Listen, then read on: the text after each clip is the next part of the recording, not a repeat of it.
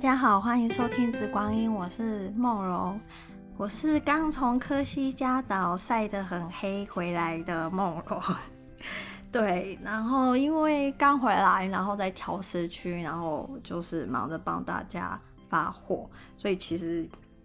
呃，这一这一个星期的 podcast 其实就是会有点就就晚了几天，因为 突然觉得脑袋好像不够用，你知道吗？频宽不够，然后就没有什么 idea，就是要讲什么主题。然后在整理今天在整理从科西嘉岛带回来的精油的时候，就觉得哎，好像可以来。讲一下，就是一支我很喜欢的植物，然后，然后来跟大家去做一个分享。所以这一集呢，我们要介绍的是杜松精油。我相信，就是如果是上过所谓的 芳疗课哦，那我觉得杜松精油算是一支入门课，大部分都会去讲的一支精油，然后也是一些呃芳疗证照里面它的考试里面会去涵盖的一支很重要的一个精油。嗯，但是就是说，因为杜松它的气味，其实有些时候是比较挑人，而且不同产地、不同的萃取部位、不同的亚种，其实杜松精油的这个气味其实是截然不同的。那可能很多人就觉得说啊，杜松没什么啊，就是这样子啊。那其实我必须要说，其实杜松它呃它的这个化学成分可以因为它萃取的部位不同。哦，第一个就是说大家很熟悉的，可能是杜松的这个拉丁学名是 Juniperus communis，但是其实它还有一个亚种，就是所谓的高地杜松，又称为纳纳杜松。那在科西嘉岛呢，有些人会称它叫做侏儒杜松。好、科西嘉他们在法文里面是这样去称呼它的。所以这个就是呃有亚种的这个差别。除了有亚种的差别呢，就算是一般大家最常见的这个所谓的呃杜松精油呢，它也有分，就是只有萃取浆果的，还有就是说只有萃取枝叶的，还有就是 浆果跟枝叶一起萃取的哦，这个都会影响稍微影响它的一个化学成分。那还有就是说呃，除了就是说同一个属，就是刺柏属之外。之下，然后不同的亚种之外，其实在这个所谓的柏科里面，还有不同的这个杜松，它就是表兄弟姐妹这样子哦。因为，嗯，其实我刚 学芳疗的时候，其实我蛮喜欢杜松，就我现在还是很喜欢杜松啊。当然，就是就是，所以我就其实收集了一些不同产地的这个杜松，然后我会发现。真的是不同的农场，然后不同的产地，那个气味其实是相差蛮多的。然后我还会甚至把杜松依照那个气味会去分重口味的跟比较柔软的，就是比较温和的哦。那我就会有些时候有些我的朋友就常常会问我说：“哎，要选什么？”他们想要买杜松，我就说：“好，那你喜欢重口味的杜松，还是喜欢？”呃，比较柔软的、比较平易近人的这个杜松哦，我就会依照就是朋友他们对香气的喜好，我就会推荐不同产地或是不同的萃取部位的这个杜松，然后就给大家去做一个选择。所以其实我觉得杜松它是一个嘛呃有一些东西可以去跟大家去分享的哦。那我我首先来是来介绍一下大家最熟悉的这个所谓的芳疗里面我们最常用的这所谓的杜松浆果。呃，杜松精油，那么它的这个所谓植物自己本身，它本人的一个介绍哦，其实它最常见的这个杜松呢，它是一个长青灌木或者是矮树。但是你知道这杜松其实它可以长最高可以达到十二公尺哦。我这次这是在科西嘉的时候就有看到非常高大的这个杜松，像大树一样。然后我就到触针就去 摸它，然后就被它那个叶子就刺到，其实还真的是蛮尖的哦。那其实杜松它跟一个植物叫做刺块，它长得很像，但就是怎么去分别，就是看叶子背后它有没有一条白线。如果是一条白线，就是杜松；如果是两条白线，它就是刺块这样哦。那杜松呢，呃，树高除除了可以达到十二公尺之外，它其实它它的叶片是绿色，里面带有一点淡淡的蓝色，这种蓝绿色的针叶，它蛮尖的哦。然后开会开黄绿色的花。那最后呢，它会结成呃小小的，有点像蓝莓那样子的一个浆果，但是它是它的浆果是比较硬的哦。如果有些人他有些人可能在这个调味呃煮菜的时候，可能会放一些浆果干燥的浆果下去做调味哦。那杜松针叶跟杜松浆果其实它呃是同一个植物，我们常见会在市面上我们看到精油的时候，你会看见说，哦，这是杜松浆，这是杜松针，其实它是同一个植物，只是萃取不同的植物的不同部位而产生的精油哦。那其实，在这个一年四季里面呢，春夏秋三季呢，其实都可以去采摘杜松的针叶，然后去萃取杜松针叶精油。但是呢，只有秋季，那浆果才会去收成嘛，那才有办法去做做这个所谓的浆果蒸馏的杜松浆果精油。那有一些农场，他会就去混蒸哦，浆果跟这个针叶一起去去蒸馏，它就会是杜松浆果针叶，就是整个杜松精油。那嗯，我们晚一点在讲这个身体疗效的时候，就会去讲，就是呃，他们其实只有浆果蒸馏跟只有针叶精油，其实他们在这个身体疗效上是有略略的不同，但是不会像就是苦橙叶、苦橙和苦橙花样，就是同一个植株，但它的那个化学的 形态就差异很多没有哦。那反正我觉得杜松它虽然是用不同的部位去萃取，但是它的化学成分不会嗯。天差地远这样子的一个一个差别哦。那另外呢，其实我刚刚就在讲，为什么我这一期会想要讲这个杜松，是因为刚好我去科西嘉的时候，除了看到大家最熟悉就是高大杜松，其实我看呃还有看到这个所谓的高地杜松，就是在精油图鉴里面叫它高地杜松，别名又叫娜娜杜松。然后在科西嘉的，就是称它为侏儒杜松。那它其实为什么叫侏儒杜松？它其实是。贴着这个土地的表面生长，真的是匍匐前进，你知道吗？就像当兵一样，就是匍匐前进。然后远远看，你会觉得，哎，好像就是绿色的草皮贴着这个这个地面。那一般来说，它的最高高度就是大概是落在五十公分，所以你就知道，嗯，真的是侏儒。好，所以你，但是你知道，在科西嘉，它会，呃，高地杜松跟这个一般的杜松，它有可能同时在一片土地上成长。是生长，然后你就会看到，哎，这是这是高的，这个是矮的。其实我觉得也相当有趣哦。所以这就是我觉得科西嘉它在很多这个芳香植物，它生命力在那边，你就可以看到它整个就是展现出来，然后就是一起共生的那样的一个一个状态。我就觉得是挺有意思的啊、那其实一般来说，高地杜松是分布在科西嘉岛跟普罗旺斯的这个呃高海拔地区，大概是落在一千七到两千五百公尺。哦，那高地杜松它算是杜松的一个亚种，它的化学成分就跟一般的杜松精油会比较不一样。那高地杜松呢，它因为含有比较高的脂类，甚至有些时候呃，可能就是脂类，有时候甚至有时候会高到三十 percent，所以它你知道含有脂类的精油，它的气味就会有什么不一样？它就会比较甜美哦。那一般来说，有些人可能会不喜欢杜松，就是因为呃，会觉得杜松它的那个。那种松木的那种辛辣或是前味，就是刚打开的时候，你会闻到一种比较像是潮湿，有点像是普洱茶那样子的一个味道。有些人就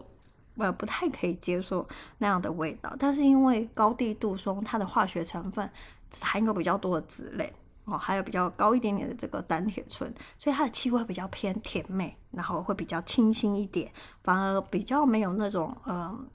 松松木的那种辛辣感，还有那种闷闷的这个潮湿感，所以那时候我在可西家闻到这个娜娜杜松、高低杜松的时候，我就很喜欢，所以我就 这次就带回来了这样子。好，那其实，在历史上呢，在人类史，呃。杜松算是人类最早使用的植物之一，就是在很多的历史古文里面都有去记载它。那最早的记载，我们发现是在那个瑞士湖区的史前文化里面的遗迹里面，就看到，哎，人类很早就开始使用这个杜松了。那在这个记载里面呢，因为主要是因为杜松它有这个它的气味很芬芳，然后也有抗菌的效果，所以很常被用来燃烧。哦，它会有一个净化的一个功能，也会在这个一些宗教仪式里面会去熏香。那古希腊人呢，哦，就是记载就是用它来，就是会燃烧呃杜松，然后去对抗传染病。那西藏跟呃美洲的原住民就会用在这个所谓的宗教仪式里面哦。那在古埃及的这个神庙的这个上面的文字记载呢，就很清楚的记载了。杜松跟丝柏，他们常常会配对出现，然后会用在这个所谓的祭祀里面的香氛产品之外呢，也很常用在这所谓药用的这个香薰的产品里面哦。所以呃，然后在中世纪的时候，不是常有一阵子就是会流行黑死病，或是有一些传染病嘛哦。那那时候的卫生可能条件不好，然后他们就会常常用这个把杜松浆果压碎之后拿去泡澡，来改善这个所谓呼吸道的一些感染的一个疾病。那十九世纪呢，法国的医院也很喜欢燃烧杜松，那就是用来预防这个所谓天花的传染哦。那呃，在欧洲就会很常见，就像嗯，端午节不是快到吗？那华人世界是不是喜欢在门上面挂艾草？那在欧洲，他们就觉得说，哎，杜松有这个净化的效果，所以他们也会在这个常常很喜欢在门上面会去挂这个杜松针叶哦。那杜松浆果也是制造一个清酒的一个原料，所以介绍了这些，就是要告诉大家，其实就是杜松它在人类文明里面其实已经陪伴我们了很久，那其实也有很多的这个用途哦，所以大家可以去。觉得好像它很平常哦，那其实它其实有很多的一个功用，是一个很可靠的人类的伙伴。哦，这个是以上是针对这个杜松本人的一个简单介绍。接下来呢，我们要来介绍这个杜松的香气气味的一个特色，其实我刚刚一开始就讲，就是杜松，嗯，有些比较重口味的杜松，跟因为产地不同，有些比较重口味的杜松，它的这个前味就会比较潮湿一点，然后那个呃，类似普洱茶那样比较有点那种湿湿的烟熏感就会很明显，那有些人就就不能接受，那有些人就对这个气味就就很明烈这样，所以我觉得杜松算是，如果它是重口味版，我觉得可能就会比较挑人。哦，那其实现在架上有的其实是印度的杜松浆果跟波斯尼亚的这个杜松汁液。就是如果左边同时有呃这两支精油的人，其实你们可以拿起来闻，你们就会知道那个气味其实是很不一样。通常就是浆果，它会带那个比较所谓所谓的发霉，类似比较发霉潮湿，甚至有一点那种松松树的那种烟熏感哦，有点像是燃烧针叶那种烟熏感。哦，那杜松，那但是我坦白说，就是架上会上架这只印度的杜松浆果，我觉得它算是偏柔软的那种形态的这个杜松浆果哦。那其实更早期就是，其实架上同时有另外一只，就是所谓法国的杜松浆果哦，那一只就是我觉得是非常非常的温柔，你会觉得 几乎没有那个发霉潮湿的味道，但是你又可以感受到那种。呃，新鲜的那种杜松浆果还在这个树上的那种那种气味哦。那早期那只法国杜松浆果它就是非常的温柔，然后很像那种有带有那种琴酒的那种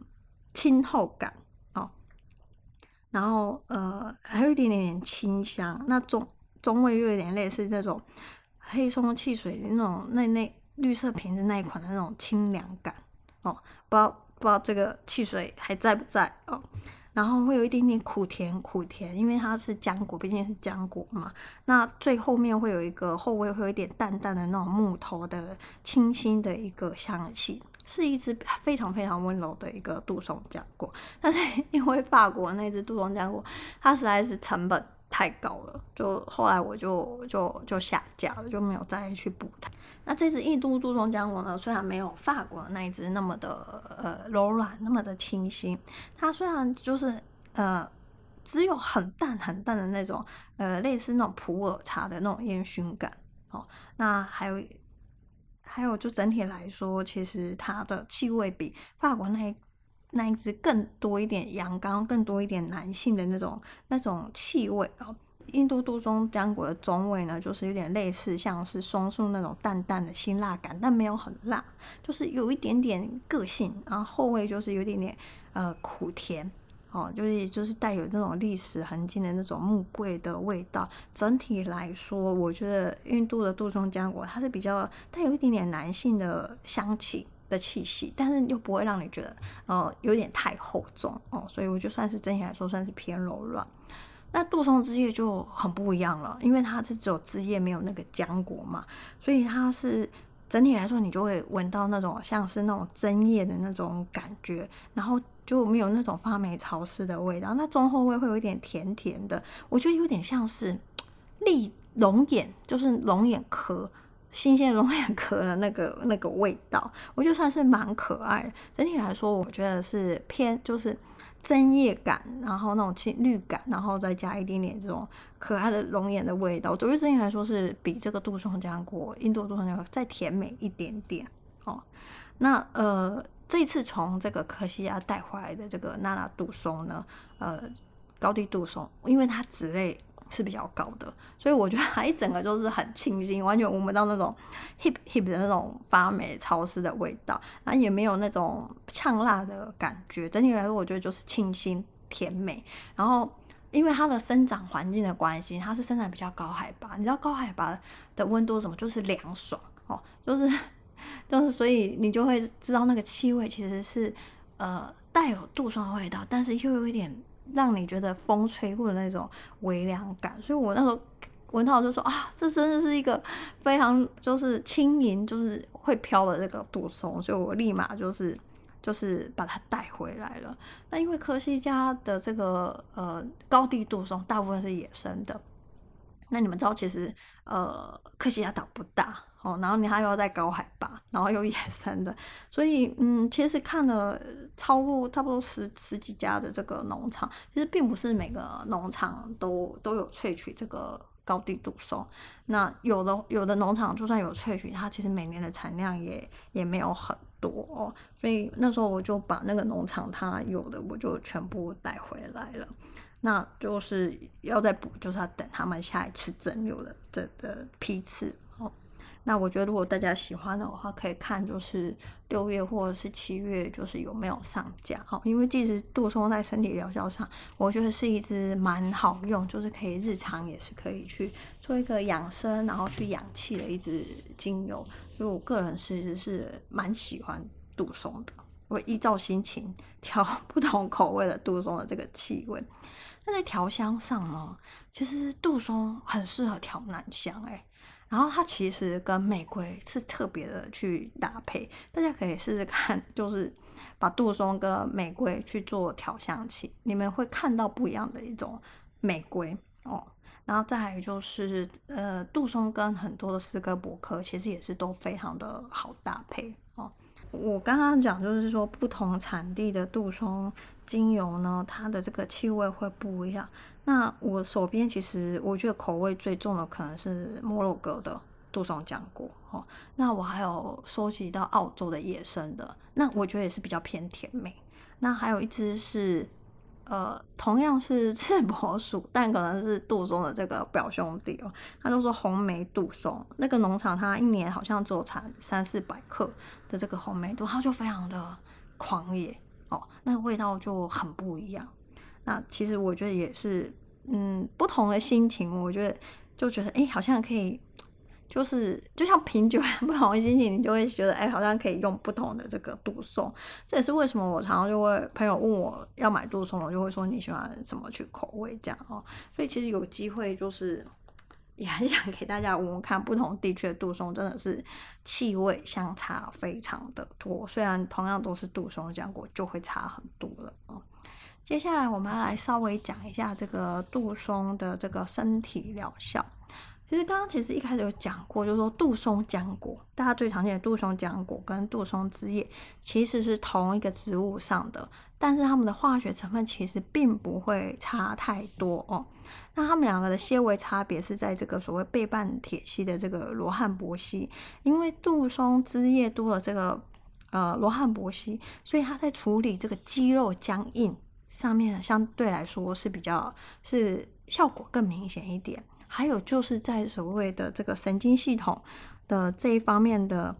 呃调节，还有就是保护神经来说，其实杜松枝叶它又更擅长一点点哦。所以如果在做这个临床的时候，呃，你如果发现你的个案除了就是有这个呃循环比较差，然后但是它又很容易就是肌肉很僵硬哦，或是说嗯。想要针对就是长者他的这个帕金森的问题，想要让这个帕金森的症状比较维稳，不要恶化太快的话，其实都可以使用这个所谓的杜松枝叶。那我个人其实会很常就是浆果跟枝叶会混着一起用。那如果说你们可以找到就是混针的，那也当然就很好，你就会觉得说，哎，两个，呃，两个不同部位的这个精油的擅长，你们就可以同时都都使用到了哦。那整体来说，他们的这个化学成分并不会差太多哦，所以我觉得有些时候我也不会去纠结说，哦，如果没有枝叶的时候，就一定要去找枝叶哦。我觉得，呃，这个就挺 见仁见智了哦。那再来就是说杜松哦，所有杜松大部分它就是有一个很特殊的功能，它就是可以使这个肌肉组织收缩，因为你知道，呃，组织里面会有细胞，细胞会有细胞间隙。呃，有些时候我们细胞间隙里面呢，它的液体就会积留在那里。那杜松可以使这个肌肉组织收缩，把这个细胞间隙里面的液体就是挤出来，然后让它可以去做一个代谢的一个动作，就可以提振整个这个循环系统。然后可是又不会影响血压哦。那很擅长处理就是一些因为这种呃组织细胞间隙的这种液体的这个滞留所引起的，譬如说像是痛风、水肿。还有这种风湿跟关节炎的这个症状，它都可以处理。因为这些呃，这些刚刚讲的这些症状呢，其实它都有带有一种就是体寒或是部分的关节，它里面是含有寒气的，那就可以帮它做一个所谓的寒气的一个排泄，那可以呃。有些人是因为这些关节的部位它是比较寒凉，那它会产生一种疼痛，它是比较收缩紧缩型的。那对杜松就很擅长处理这一类型的疾病跟疼痛啊。那因为它可以帮助这个水分它去开始去流动嘛，那。也可以改善，像是说一些淋巴的循环。那是因为你知道淋巴它就是跟我们的脾，就是免疫系统其实是很有关系的，所以它就可以进一步的去呃强健我们的脾跟胰哦。那因为杜松它其实算是一个排水利尿的一个一个特性，所以它也很能够就是呃处理一些类似像是膀胱发炎、尿道感染跟支气管炎的一个一个问题。或者是呃气喘，有些人他呃因为黏膜发炎，然后的这个气喘。哦，还有就是一些人比较疲惫，就是补气都很适合用这个杜松哦。那其实杜松大家都觉得它好像就是消水肿，它其实还有一个呃很大的一个功能，它就是一个很强大的这个补肾精，它其实是一个温热性的一个精油，所以它才可以处理刚刚前面讲很多寒性的，像痛风、水肿这种风湿型的那种寒性的体质所引起的疾病哦。甚至它可以补充这个所谓的肾阳，就是可以滋补滋养我们这个肾。气肾脏的一个部分哦，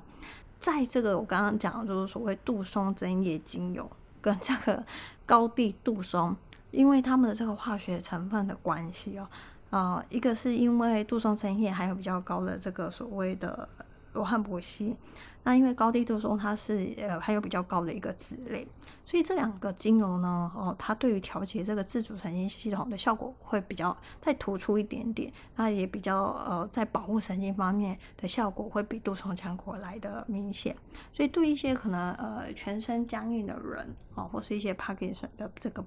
呃个案，其实都都可以考虑用一些杜松针叶跟这个所谓的高地杜松。好，以上是针对这个呃杜松精油的一个介绍哦。那我我常常会在很多人的这个筋骨酸痛啊，或者是关节疼痛里面，尤其呃我们那时候做个案的时候就，就就一直做到这个所谓痛风的个案，然后痛风它会是一直反复发作的，那它是需要去调整。他的这个饮食习惯、生活作息，还有这个压力的一个一个状态，那其实痛风就是很典型的，就是一个关节它有寒气在这个里面，但是它有寒气，但是它真的发作的时候，它又会肿胀，然后发热、疼痛哦，所以就是 杜松就很擅长去呃去改善这个痛风的一个一个状态哦。所以那时候我就因为刚好个案就是有 痛风的问题，所以我就用杜松做了蛮多的这个临床在这个个案身上。那现在这个个案他呃自己可能饮食上有改善，然后还有就是情绪上他也会去做一个调整。他现在就是痛风就会发的比较比较少一点。那我觉得痛风呃杜松纯露再搭配使用，跟这个杜松精油搭配使用上，其实效果会更好，就是内用跟外服哦，它会相辅相成。好，接下来我们要讲这个杜松的这个心灵感受啊、那大家都现在很流行这个所谓的断舍离，对不对？其实杜松它的这个气味，不管是温柔版还是强悍版，其实多少都可以闻到那种类似松树那种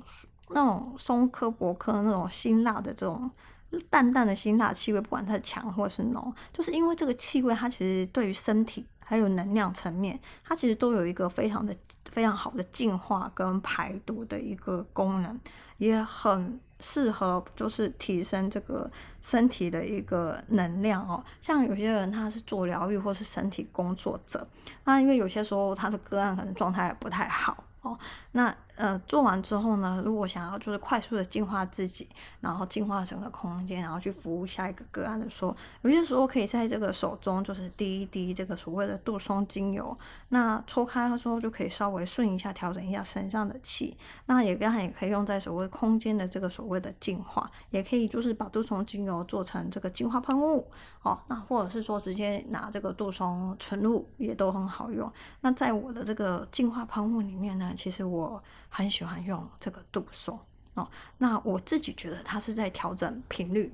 非常非常好的，就是把这个比较失衡的频率回在一个比较适合自己，可以跟自己和谐共处的一个状态。那有些疗愈师会觉得，啊、呃，杜松精油甚至可以带来一个所谓的光盾，就是在你的这个气场外面就会产生一个光的盾牌这样的一个效果，可以保护自己，就是工作者、身体工作者。的能量避免过度给出去，或者就是过度吸收这个个案的一个比较不好的这个 能量哦，所以嗯，有些这个呃身体工作者或是疗愈师，他们可能就会比较常去使用这个所谓的杜松精油哦。那我自己是在 个案觉得需要调整频率的时候，我就我其实也蛮常去建议用这个所谓的杜松哦。像我有一个个案，他是他的工作就是诉讼律师，所以你知道诉讼律师就是每天都要听，就跟诉讼有关系的事的这个工作内容嘛。那会找他的这个呃客人，就是 他的这个服务对象，通常都是讲一些比较不开心的事情嘛，因为都到诉讼这样子哦。所以嗯，我觉得就还蛮适合用用在这个。职业里面，所以他的这个办公室就很喜欢去扩这个杜松，他会觉得，呃，整个这个能量上会比较容易回到一个比较平衡、比较舒服的一个一个状态哦。所以如果说你的职业会带有这样子一个特色的话，或许在这个扩香上，你们也可以考虑用一点这个杜松在你的这个工作环境里面。我觉得其实是一个非常好的一个长期的一个这个养护。身体跟这个能量层面，因为它是一个比较阳性，然后又可以调整频率，然后又可以保护自己，避免过度的这个过度的吸收或者过度的这个付出哦。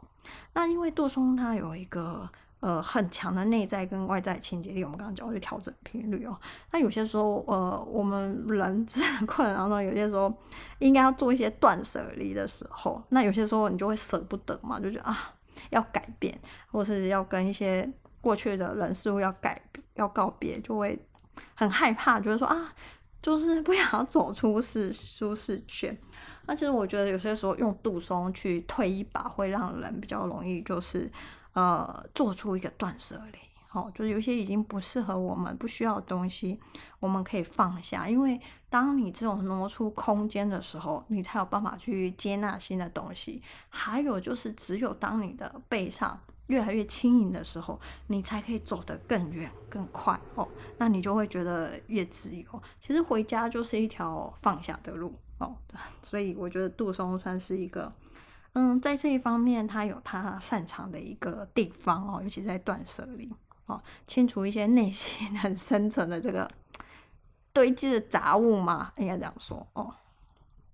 那还有一些人呢，他是因为生活，他是你知道，有些时候生活一定是每天有一些重复的一些一些部分嘛。那有些人他可能每天重复的是日复一日的压力，是其实是比较沉重的。后来他就是有些人觉得啊，生活就是这样，就是很苦闷、很沉重，他就会去选择，那我干脆再也不要去感受这么多不开心的事情。那有些人就会开始封闭自己的心灵，然后觉得都不想去感受。那对外。外在的环境也不想要去关心哦。那你知道，当一个人开始封闭自己，因为封闭越来越久了之后呢，他就变得麻木，然后后来心里也就会僵化了哦。那只会沉浸在这个呃自己的想法、自己的小世界里面，然后就。像一个闷锅一样，自己在这边不开心、有压力，然后有一些不愉快的记忆哦，然后觉得自己很孤单，都没有人可以理解，然后可以支持，甚至慢慢就会有所谓的社恐，就会往内缩，你知道吗？就然后要他再重新跟这个世界有一个交流，其实有些时候也。呃，没有那个动力，也会开始觉得有一点点害怕，也没有那样子一个兴趣哦。所以，但这一类型的人，当你发现一个人越来越往内缩，然后越来越麻木的时候，我觉得他会反映在这个身体上的肌肉，他会开始越来越僵硬，然后之后这个 关节的部分也会越来越僵硬。我觉得如果有在做个案的时候，你们可以去观察，呃，有一些年有一些年长者，其实并不是。所有的年长者，他们都很僵硬哦。我也看过很多的年长者，他还是可以登山啊，还是可以跑步啊，还是可以到处去玩。那有一些年长者，他就会比较身体会慢慢越僵硬，然后你会觉得他动作越来越迟缓哦。这个就是一个所谓的往内缩的一个一个状态哦。那我刚刚就讲身体疗效的时候，不是就 讲过了吗？就是嗯，杜松它可以重新做一个让人重新。活化滋补，超有阳光那种补阳气，你知道吗？就比较容易再重新活起来哦，有生的意志这样子哦。所以其实我觉得杜松 其实有些时候蛮适合，呃，随着年纪增长，我觉得可能杜松搞不好也可以用多一点，你知道吗？哦，因为你知道，当人年纪越大的时候，会嗯，不能说全部，但我觉得比较容易，就是对很多事情比较担忧，然后不想改变哦。那就可以随时做断舍离，因为你知道，人随着出生年纪 越大，中累积的东西就会越来越多，你知道。然后当你东西越来越多，你就越沉重，会越来越僵硬。所以我们要定期的做这个所谓清理跟净化自己的灵魂跟能量的这样一个状状态。所以我觉得就是想到的时候就可以把杜松拿出来用一用，你们可以感受一下，就会觉得哎，真的有些时候，嗯，少。就是多哦，有些时候拥有的越少，其实会越自由。嗯，这个就是有些时候也是 我喜欢杜松的地方，因为我觉得，嗯，我觉得年轻的时候会想要拥有很多东西，但是到呃某一个。某一个阶段之后，你会发现，其实拥有的越少，感觉好像越自由。就像以前出国，你会想要买很多东西，但是现在出国，嗯，我我这次去科西嘉，我都没有买什么伴手礼耶，我就整个行李箱全部都装满了精油啊，就是就是自己最爱的工作，然后也没有买什么食物零食啊，都没有哦，所以就有些时候就是，嗯，断舍离真的。可以去感受一下那个轻盈感，有些时候你就会觉得自由。人其实灵魂都是向往自由的啦。哦，好，我觉得大家可以，呃，如果真的是 平常之前可能被比较重口味的杜松，哦，就是有有喝止到，或者有有觉得啊这气味我不喜欢，或许大家可以考虑一下接下来的这个所谓的。高地杜松又称娜娜杜松，那在科西嘉，我们他们就叫它就是所谓的侏儒杜松哦，就是矮杜松哦。好，今天来介绍我很喜欢的一支精油杜松，那大家也可以试着在这个按摩油上，哦，或者是呃身体上。你们都可以试着去去体验一下它，去感受一下它。它对于很容易出油的这个油性肌肤，其实也是有一个收敛的一个一个效果哦。那也欢迎大家就是 分享，就是你们喜欢的杜松的气味是哪一种形态，或是大家对杜松有怎样子的问题，也都欢迎你们私讯小编。好。那小编呢 带回来的这个科西嘉精油呢，因为他们坐了二十几个小时的飞机，所以他们需要嗯，下飞机之后需要至少一个礼拜的时间去安静下来哦。那我会就是慢慢的去去上架，那把他们上到架之后，上架之后就会有一个上新的优惠。那我觉得大家可以就是把握一下这一次就是从可西家带回来的精油，我觉得有一些精油还蛮特别的。那我在这边就不剧透了，就然后这一集就先剧透会有这个所谓的。矮杜松、侏儒杜松，哈，就是娜娜杜松。好，那我们就下一集见喽。